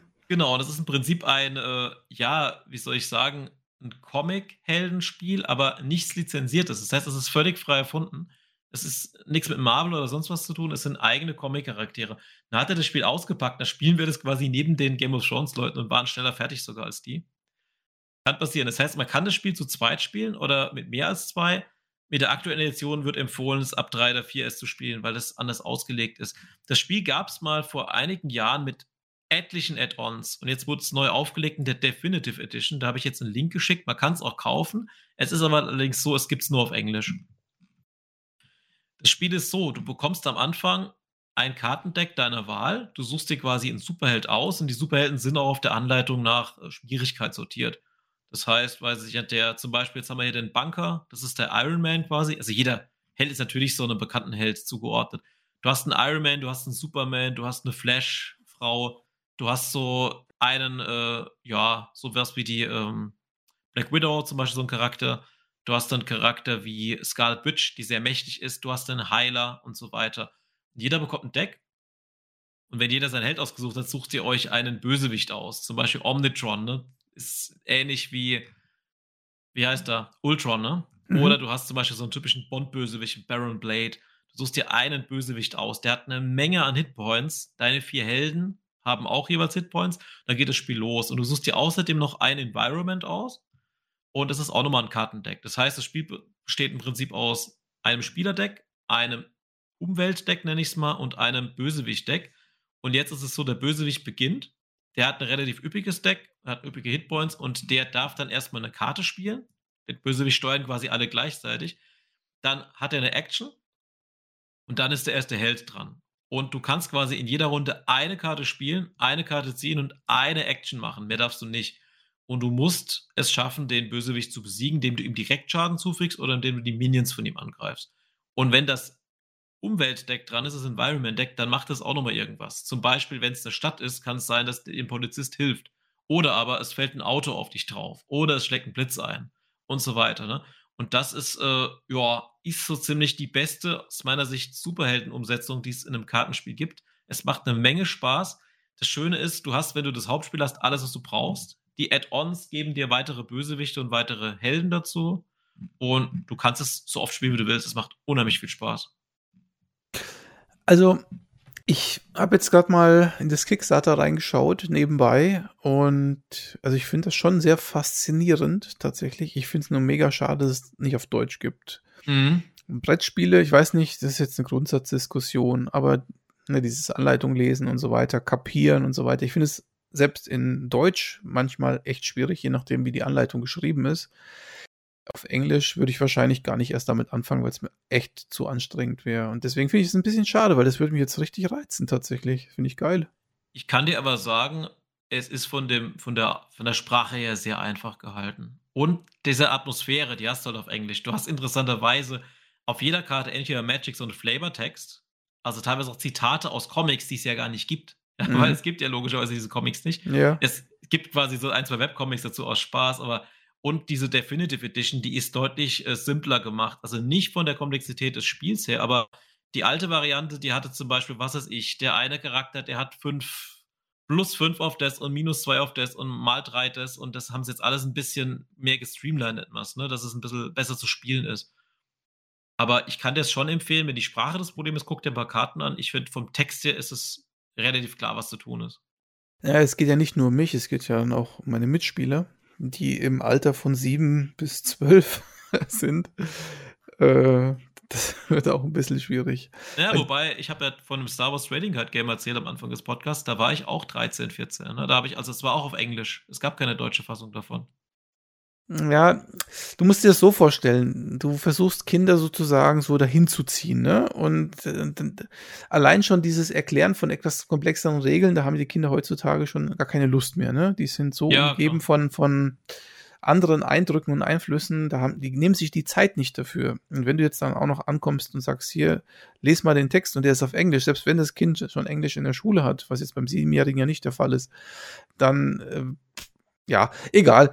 Aber ich finde es sehr spannend und ähm, da würde ich mir tatsächlich wünschen, ähm, es gibt auch sowas mal von Marvel tatsächlich. Oder gibt es sowas vielleicht sogar? Es gibt, soviel ich weiß, nicht von Marvel. Ich habe dir jetzt mal zwei Beispielbilder geschickt, einfach, dass du mal so einen Kartentext siehst. Ähm, nein, also ich persönlich finde es sogar gut, dass es das nicht von Marvel gibt. Nicht, weil ich jetzt gegen Marvel bin, aber sie haben ja absolute Freiheit, was sie da erzählen. Ne? Also es gibt zum Beispiel noch den, den äh, Absolute Zero, ein Charakter, der quasi so wie Mr. Freeze nur als Held ist. Es gibt Zeitreisende. Es gibt sogar im, das ist total cool, im zweiten oder dritten Add-on der Superman-Charakter. Der ist natürlich im zweiten Add-on als böser Zwillingsbruder, ne? Ein, ein, Gegner von dir. Oder der Omnitron wird später gut und ist dann ein Held. Du hast einen Western-Held, ne? Du hast äh, irgendwelche so ein Green Lantern-Typ und so. Und du hast auch den Mr. Fixer, das ist eine Anspielung auf Karate Kid hier, den äh, Mr. Miyagi, den hast du auch als Charakter. Ja. Und, ja, wenn du jetzt Marvel nimmst, musst du natürlich exakt diese Marvel-Sachen nehmen. Ja, ja schon klar. Aber die haben natürlich auch eine breite Palette. Ne? So ja, klar, aber du musst ja das auch so erfüllen, bis da steht und da bist du wieder an Lizenzen gebunden, musst vielleicht teurer machen. Ich weiß es nicht. Wie gesagt, wenn es sowas gibt, warum nicht? Aber so viel ich weiß, gibt es das Spiel, wie es ist, nicht auf Marvel oder DC-Niveau. Mhm. Deswegen auch so ein bisschen Geheimtipp, weil ich glaube, das Spiel ist gar nicht so bekannt. Ja, also ich habe es noch nie gehört, aber es muss jetzt nichts zu sagen haben und es klingt auch sehr nach einem Geheimtipp und es klingt vor allen Dingen nach einem sehr interessanten Spiel. also bis ja. jetzt von allen, die du vorgestellt hast, das wäre das, wo ich jetzt gerne zuschlagen würde. habe ich das Beste für den Schluss aufgehoben. Und für alle, die Interesse haben, äh, aktuell ist es so, man kriegt es auch in Deutschland, weil ich habe das bei Kickstarter finanziert und habe sogar noch Zoll bezahlen müssen. Ach Gott, weil ich dieses alte Spiel nicht komplett gekriegt habe, hat mich dadurch gefuchst. Ich habe jetzt das Hauptspiel und das erste Add-on und das zweite Add-on ist finanziert, das kommt nächstes Jahr irgendwann. Wer das jetzt kaufen will, der kriegt es noch. Und es kann aber durchaus sein, wenn das für die Charge mal dicht ist, es gibt keinen deutschen Publisher davon, dann kriegt man das gar nicht mehr. Mhm. Weil meine Empfehlung, wer es sich holen will, kauft, solange es noch verfügbar ist, weil ich weiß gerade bei englischen Spielen, wie, das, wie die Preise explodieren, wenn sowas mal nicht mehr verfügbar ist. Wir sollten eine neue Regel einführen, nur Spiele vorstellen, die es noch zu kaufen gibt. Ja, wobei, wie gesagt, das gibt es noch. Da habe ich gerade geguckt, bei Fantasy Welt und so weiter. Also das kann man sogar günstiger kaufen, wie ich es bekommen habe. Aber ich finde auch, da bin ich halt auch ein Fan von, wir hatten es davon von Kickstarter, weil als ich gesehen habe, dass es da eine neue Version gibt, habe ich gesagt, ich unterstütze das, weil das möchte ich haben und die Entwickler machen es auch echt gut. Mhm. Auch die Verpackung ist ansprechend. Du siehst ja, es ist auch von den Zeichnungen so ein bisschen Retro-Comics, so ein bisschen 80er-mäßig. Ne? Also diese, diese Zeichnungen sehen total toll aus. Also ich bin wirklich ein Fan von diesem Franchise, sag ich mal, Sentinels. Mhm, und auch mhm. das ist ein Spiel, wo ganz oft bei uns kommt, ach komm, lass ein Sentinels spielen. Das kann ich mir gut vorstellen, ja. Das, und ähm, wie lang macht ihr so eine Partie in der Regel so? Oder man macht das meistens dann zu zweit oder oder oder? Äh, also die neue Version soll man sogar, hier steht drei bis fünf Spieler. Die neue Version, die alte kommt man zu zweit spielen, bei der neuen wird empfohlen ab drei weil das, es ist zwar auch so, dass es skaliert. Zum Beispiel, da steht drauf, der Gegner macht, keine Ahnung, zweimal die Anzahl der Helden an Schaden, ja. Dann ist es oft so, das ist vielleicht auch ein cooles Element. Ganz oft, entweder darfst du aussuchen, wer den Schaden kriegt, oder da steht drauf, der Held mit den niedrigsten Hitpoints oder der Held mit den höchsten Hitpoints kriegt den Schaden. Oder sogar die Kreatur, ne, beziehungsweise die Karte mit den höchsten Hitpoints. Das ist auch geil. Angenommen, da ist jetzt ein Dinosaurier dabei bei dem, äh, bei dem Environment Deck da steht drauf, der greift den Charakter mit dem größten Hitpoints an. Das ist ja in der Regel der, der Bösewicht. Ja, also ganz oft kannst du äh, auch das so drehen, dass der Bösewicht auf die Mütze kriegt von seinen eigenen Leuten. Also da steckt ganz viel so kombinatorisches Zeug drin. Und je nach Gegner dauert es halt lang oder kurz. Zum Beispiel Baron Blade ist der erste Boss. Das ist so ein typischer Dr. No, Bond-Bösewicht. Gegen den dauert das Match eine Stunde, denke ich mal, maximal. Und wenn du jetzt andere Charaktere auspackst, gibt zum Beispiel so ein, ähm, wie heißt der nicht, Deadpool, der andere, Deathstroke, ne? Mhm, genau. Deathstroke, den gibt es natürlich auch, nur heißt der anders. Gegen den hat man zum Beispiel gar keine Chance. Oder Poison Ivy Charakter gibt es auch. Je nachdem, welchen Bösewicht du aussuchst, dauert es viel länger. Oder du musst sogar überlegen, welche Helden nehme ich mit. Ja? Also manchmal scheiterst du und dann kannst du sagen, okay, es lag dran, dass wir einfach nicht, nicht die passenden Helden hatten dafür. Und es gibt auch ein Nemesis-System. Das heißt, der Baron Blade hat als Gegner diesen Superman. Und dann ist es so, wenn jemand gegen seinen Nemesis kämpft, macht er ihm einen Schaden mehr, aber der Nemesis ihm auch. Ja, es macht aber meistens Sinn, den Nemesis mitzunehmen in einen Kampf, weil der meistens so drauf ausgelegt ist, gegen den zu kämpfen. Mhm. Das heißt, je nach Charakteren variiert das. Ich also es hört sich so ein bisschen an, als wäre das so eine Art Spiel, easy, äh, wie heißt das? Easy to learn, hard to master oder so? Richtig, ja. Ist das so eine Art, geht es so in die Richtung? Ja, du hast auch, ich weiß nicht, ob es sechs oder acht Helden sind. Du hast relativ viele Heldendecks schon mal dabei. Und du kannst, wie gesagt, die ersten drei Helden, das sind die, die einfachsten. Wenn du sagst, du fängst mit einem Bunker an, das ist der Iron Man der hat eigentlich als Fähigkeit immer nur eine neue Waffe. Du hast einen Raketenwerfer, du hast ein Schild, du hast eine bessere Faust, du hast eine Laserpistole. Und dieser Flash-Charakter als Beispiel, ne, der, ich weiß gar nicht, ich glaube, Tachyon heißt sie, das ist eine Frau, die äh, hat, die ist viel schwerer zu spielen, weil die natürlich sofort, die hat auch sehr wenig Hitpoints, ne, die ist sofort weg. Und dadurch kommt immer darauf an, wenn du einen schweren Helden nimmst, hast du viel mehr Probleme als mit dem leichten Helden, machst aber auch viel mehr mit dem. Mhm. Und, ja, also da kann man auch sagen, wenn jetzt jemand sagt, jemand ist neu, danach dann nimmt er halt den einfachen Held und die anderen nehmen den schweren. Hm. Ja, also Patrick, das hört sich wirklich an nach, das Beste kam zum Schluss. Äh, mhm. Äh, wobei ich jetzt da nicht sagen möchte, dass die anderen Spiele schlecht waren. Ganz im Gegenteil. Ähm, da sage ich jetzt erstmal vielen, vielen Dank für ja, diese Auswahl und auch deine Zeit und dass du es so ausgiebig erklärt hast. Und wir hatten am Anfang des Podcasts äh, miteinander gesprochen und ich hatte gesagt, ich möchte gerne auch ein bisschen was zu der Sache beitragen. Was? ja. Und ich ist es ja so. Also, was ist so meine Intention bei meinem Beitrag? Ähm, es gibt halt, wie gesagt, eine gewisse Auswahl an Spielen, die funktioniert bei, wenn man viele Kinder hat, die ähm, aber auch so eine relativ große Spanne, was das Alter angeht, hat. Also jetzt nicht von einem Kind, das fünf Jahre ist, sondern einem Kind, das 20 Jahre ist, sondern so im Alter von, sagen wir mal, fünf bis, bis zehn oder fünf bis zwölf. Ähm, da ist es ja schwierig und vielleicht noch die Freundin und, und ich als Vater und so dabei. Und da ist natürlich so ein bisschen schwierig, dass da eine Schnittmenge gefunden wird, wo jeder irgendwie sich mhm. wiederfindet. Und es hat sich jetzt in den letzten Jahren, haben sich so ein paar Klassiker rausgebildet. Und ich würde gern einen in diesem Podcast nennen. Im Übrigen würde ich gerne auch einen zweiten noch nennen, wenn ich dann mit dem Kai im nächsten Podcast rede. Also ich würde gerne am Schluss sozusagen so ein kleines, kleinen Familienvorschlag machen, der bei mir zumindest funktioniert hat. Ja, gerne. Äh, heute würde ich gerne vorstellen ein Spiel von Richard Garfield. Ich glaube, Richard Garfield ist der, der Magic the Gathering gemacht hat. Kann ja, das sein? Genau. Genau. Und der hat ein Spiel ähm, rausgebracht schon vor einigen Jahren. Also ich habe das Spiel bestimmt schon, pff, lass mich jetzt nicht lügen, aber fünf, sechs, sieben Jahre habe ich das bestimmt schon. Und zwar heißt das Spiel. Darf ich raten? Ja, sag. King of Tokyo. Ja, King ja. of Tokyo, genau. Ähm, King of Tokyo ist ähm, von, vom Szenario her, tut sich so ein bisschen an so mm, Monsterfilme orientieren. Also so, ja, Godzilla, King mhm, Kong ja. und alles, was so irgendwie in irgendeinem Trash-Film vielleicht mal als Mega-Monster gegeben haben mag. Äh, man mag sich vielleicht auch so ein bisschen an Rim, wie heißt das? Pacific Rim Pacific erinnern an den Film, ja. genau. So in der Art ne, ist es. Und ähm, ist es nicht so, dass wir die Monster bekämpfen müssen als Gute in Anführungszeichen, sondern wir sind selber ein Monster und müssen äh, der King von Tokio werden. Also wir müssen das äh, dominierende Monster werden. Wir müssen die anderen Monster quasi vernichten. Oder wir müssen es schaffen, so viel Ruhm einzuheimsen, dass wir einfach unangefochtenes Monster sind. Das bedeutet, das Spiel ist dann zu Ende, wenn alle anderen Gegner tot sind oder wenn man selber 20 Ruhmpunkte erreicht hat. Dann ist man halt einfach das berühmteste Monster und hat auch sein Ziel erreicht. Mm, das, äh, was an dem Spiel interessant ist, ist einfach, wie es gezeichnet ist. Also die Monster, die Pappaufsteller. Das Spiel nimmt sich nicht selber ganz ernst. Das ist ein, ein, ein selbstironisches Spiel. Die Monster sind sehr überzeichnet gemacht. Es gibt auch keine echten bekannten Monster. Also da heißt zum Beispiel der Godzilla nicht Godzilla, sondern Gigasauer oder so. Und, äh, oder es gibt einen Cyber Bunny oder alles Mögliche. Mhm. Und ja, es ist einfach von der Illustration sehr schön. Es ist von der, von, von dem Charme, von diesem witzigen Charme sehr nett. Es ist kindgerecht, finde ich, weil es einfach so die Kinder anspricht von den ganzen Zeichnungen und so weiter. Und es ist auch deswegen schön, weil es das einzige Spiel ist, das ich kenne, das derartig große Würfel hat. Ich habe ja mir kürzlich Die Throne gekauft. Die Throne ist ja auch ein Würfelspiel, so ein bisschen wie Kniffel. Aber im ja. Endeffekt spielt sich Die Throne von der Grundkombi sehr ähnlich wie King of Tokyo, weil im Prinzip ist King of Tokyo auch eine Kniffel-Variante, wenn man so möchte.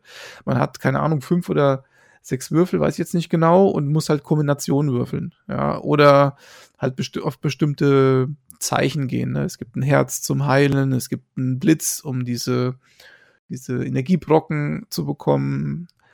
Und ähm, so ähnlich funktioniert der Dice Throne auch. Und als ich Dice Throne jetzt letztens äh, gekauft und ausprobiert habe, dachte ich mir so, äh, warum sind da die Würfel so klein? Mhm. das war ich gar nicht gewöhnt, weil King of Tokyo ist echt das Geilste, ist eigentlich, sind eigentlich diese massiven, riesigen Würfel. Und ansonsten hat das Spiel aber eigentlich so, es geht nicht nur um Kniffeln, sondern es geht tatsächlich auch darum, und das fehlt Dice Throne zum Beispiel auch so ein bisschen, man kann nämlich seine Monster weiterentwickeln. Ähm, es liegen am Anfang drei Verbesserungen aus. Die kann man quasi kaufen, wenn man die richtigen Würfel würfelt, kriegt man Energie und mit dieser Energie kann man die kaufen und sein Monster immer weiter verbessern. Und es hat so eine kleine Rollenspielkomponente in dem Sinne. Und das macht das Ganze dann auf Dauer auch spannend, ne? Und auch taktisch natürlich, weil man immer diese Karten mit reinrechnen muss. Glaube ich, ja. Es ist für Kinder, in, selbst für einen Sechsjährigen, ist verständlich. Man kapiert es. Ähm, tatsächlich, also mein Sohn, mein kleinster, also der kleinste meiner Söhne, ähm, hat es schon mit fünf oder sechs gespielt und hat es vollkommen verstanden. Der konnte zwar nicht die Texte lesen, das mussten wir ihm dann vorlesen, aber jetzt mittlerweile kann er es lesen, aber damals halt nicht und das hat aber nicht gestört und hat trotzdem total kapiert. Und es gibt auch noch eine Erweiterung, die Power-Up heißt. Die haben wir uns dann auch geholt irgendwann mal. Da kommt noch mal eine taktische Variante rein. Da kann man nämlich die äh, Monster, ja, die können dann die Evolutionen, ne? also die werden stärker, also die verändern sich, wenn man so möchte. Ah, und, okay. und dadurch, also wir stellen uns, ich sage dann immer zu meinen Kindern so, ja, jetzt ist, ist deinem Monster ein Flügel gewachsen, Flügel gewachsen oder oh, die Krallen sind größer oder so, ne? Ein Megasort davon. Ja, genau. Und ähm, dann kannst du dein, dein Monster wirklich nochmal mit einem paar ähm, Verbesserungen ausstatten, zusätzlich zu den Karten, die du eh schon kaufen kannst. Aber diese Verbesserungen, die sind halt monsterbezogen. Wenn man das Grundspiel spielt, ist es im Endeffekt völlig wurscht, was du für ein Monster spielst, weil äh, alle spielen mhm. sich gleich, sie sehen nur anders aus. Ähm, da spielt nur die Fantasie eine Rolle von den Kindern zum Beispiel. Ähm, aber wenn man dieses Evolutionspack hat, also dieses Power-Up, dann ist es wirklich interessant, wen spielst du, weil da hat jeder sein eigenes Päckchen, sozusagen Kartenpäckchen. Und im Power, äh, Power-Up ist auch noch ein weiteres Monster dabei, nämlich so eine Art Kung Fu Panda. Ähm, Mega genau, ich google gerade und sehe das auch, den ja, Kung Fu Panda. Das ist auch so der, der Liebling. Also jeder will den Panda irgendwie spielen. und ich sehe gerade, um dich kurz zu unterbrechen, es gibt die King of Tokyo Monster Box, die habe ich übrigens auf der Spiel auch gesehen und die beinhaltet aber anscheinend Power-Up und diese Halloween-Erweiterung, die es noch gibt. Also das ist quasi eine Komplettbox jetzt. Ja, genau. Es gibt dann noch so kleine Karten oder Erweiterungspacks, die ich mir jetzt nicht gekauft habe, weil das waren für mich eher so Flower Packs, sag ich mal, aber mhm. äh, äh, nicht Flower Packs, Flavor, Flavor Packs, Flavor Packs, genau. Aber die, ja, Halloween und so habe ich jetzt nicht. Wäre auch, aber auch interessant gewesen wahrscheinlich. Es gibt, glaube ich, auch was mit Cthulhu, wenn ich mich nicht täusche. Das kann sein. Es gibt aber auch King of New York, ne? Das ist ein anderes Spiel, aber da geht es um, das ist, glaube ich, ein bisschen anders von der Konzeption her, ist aber ja, mit logischerweise mit King Kong dann, ne? Also King of New York, na gut, King Kong spielt auch bei King of Tokyo mit in ja, dem Sinne. Der heißt The King. Ne? Ja, genau. Aber ähm, King of New York habe ich nicht. Ähm, ich denke, ist wahrscheinlich vom gleichen Macher, ne? Wahrscheinlich auch von ja. Richard Garfield. Ähm, ich weiß es nicht genau. Da kann ich jetzt nichts zu sagen. Was ich aber sagen kann, es gibt von King of Tokyo mittlerweile eine Second Edition. Da sehen die Monster ein bisschen anders aus als bei dem Spiel, was ich habe. Da gibt es zum Beispiel so einen Pinguin, äh, so einen Eisvereiser, den, den gibt es in dem Originalspiel überhaupt nicht beispielsweise. Oder das Cyber Bunny sieht ganz anders aus. aufgelegt wurde, ne? Ja. Ich weiß nicht, ob es sonst noch irgendwelche regeltechnischen Änderungen gibt. Ja. Aber auf jeden Fall, das ist ein Spiel, um es kurz zu machen, das ist ein Spiel, was funktioniert bei kleinen Kindern, bei größeren Kindern eben auch. Und das kommt bei uns immer wieder auf den Tisch. Und die Regeln sind so eingängig tatsächlich, dass ich selbst ich sie mir merken kann über, über einen langen Zeitraum, wenn ich es dann wieder nicht gespielt habe. Ja, das war mein Tipp für Familien. ja, cool und äh, super Tipp, weil das ist auch ein Spiel, was mich interessiert. Ich glaube, ich, glaub, ich habe King of New York gespielt. Also eins von beiden habe ich einmal gespielt. Mir hat es auch Spaß gemacht, aber das war auch so ein, wie gesagt, mein Kumpel hat es, glaube ich, auch mitgebracht für einmaliges Spiel, ne? Auch weil das mit seinen Kindern spielt. Mhm. Es war aber auch so ein, du kennst ja vielleicht so Brettspielabende, wenn nachts um elf noch ein Spiel ausgepackt wird. Das war halt auch sowas, wo wir dann irgendwann gesagt haben, okay, jetzt wissen wir, wie es geht. jetzt hören wir auf. Ich hätte es gerne mal wieder, also das ist jetzt ein Spiel, wenn ich es mal wieder sehe, würde ich spielen. Ja, also ich sag mal, das kann man einmal spielen, so, dann hat man auch wieder genug davon, weil so tief geht's ja nicht, ne? so super komplex ist es nicht. Ist natürlich auch viel ja. Würfelglück äh, Glück abhängig, weil ist ja Kniffel im Endeffekt. Ähm, aber so für einmalig, so eine halbe Stunde mal, also länger dauert es auch nicht. Das äh, ist schon nett. Ja. ja. tolles Design. Yellow ist, ist ja der Entwickler. Also Garfield hatte die Idee, aber Yellow ist ein Verlag, der einfach wunderbare Artworks macht. Also wenn man mal alle die Boxen sich anschaut von King of Tokyo, es sieht einfach schön aus, was die da machen. Die haben anscheinend irgendeinen tollen Art Designer, der immer tolle Cover und auch tolle Figuren malt. Also ich sag mal, die Optik, die Grafik ist wahrscheinlich das Hauptaugenmerk bei dem Spiel. Mhm. Das Spielsystem dahinter ist jetzt, aber also es ist kein Blender. Ne? Also es ist jetzt nicht so, dass du sagst, ja, das sieht toll aus, aber das Spielprinzip dahinter ist totaler Rotz. Macht keinen Spaß, sondern es ist ein guter Mix aus. Gameplay ist solide, macht Spaß, ist für Familien und Kinder geeignet. Und es sieht halt aber auch echt sehr, sehr gut aus. Mhm. Ding.